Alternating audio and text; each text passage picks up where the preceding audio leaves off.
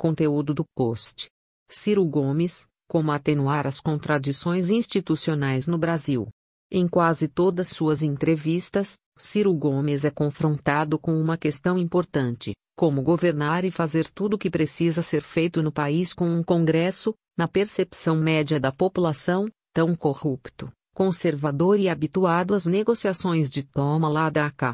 Ciro, sabe que a vida política é complexa e, por definição, contraditória, mas, baseando-se nos seus 38 anos de vida pública e experiência como parlamentar, prefeito, governador e ministro, propõe aquilo que chama de três questões e um fusível para atenuar tais contradições, governar e transformar o país. São elas, primeiro, propor antes, para Ciro, a primeira tarefa de um candidato à presidência é ter clareza com relação aos seus projetos para que, passada a eleição, ninguém se sinta enganado ou vítima de estelionato eleitoral.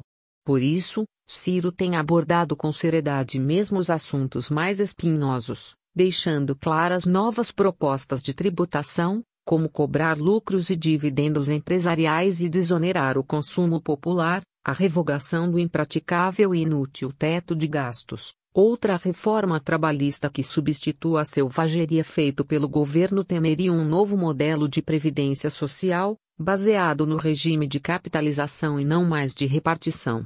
Segundo destaca o candidato, essa primeira providência também tem como efeito empoderar o recém-eleito junto ao Congresso, dando força às suas ideias que, juntamente com ele, foram referendas pela população. Nas palavras de Ciro, se escapar, escapa eu e a ideia.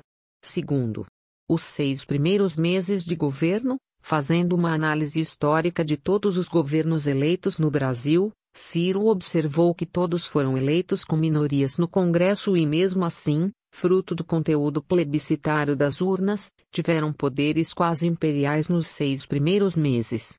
Chegando até casos caricatos, como o do ex-presidente Fernando Collor que conseguiu aprovar no seu primeiro ano de governo o sequestro da poupança.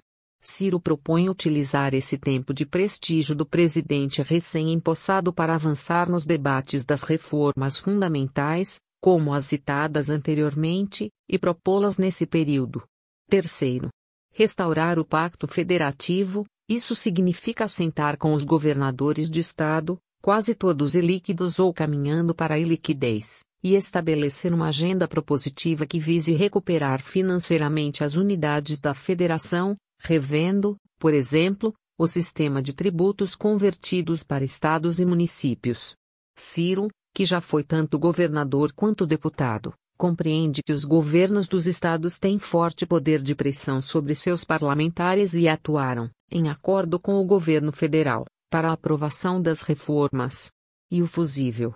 Se, em casos mais delicados, persistir o impasse, Ciro propõe como recursos acionar um último fusível, plebiscitos e referendos. Entretanto, em sua análise, esse caminho provavelmente só seria necessário no caso da reforma da Previdência, pois eximiria os parlamentares da pressão das corporações organizadas, como magistrados e procuradores, que se oporiam a uma reforma que agisse contra seus privilégios. Fim. Post publicado em 21 de agosto de 2018, por Fai Oliveira, no site todosconsiro.com.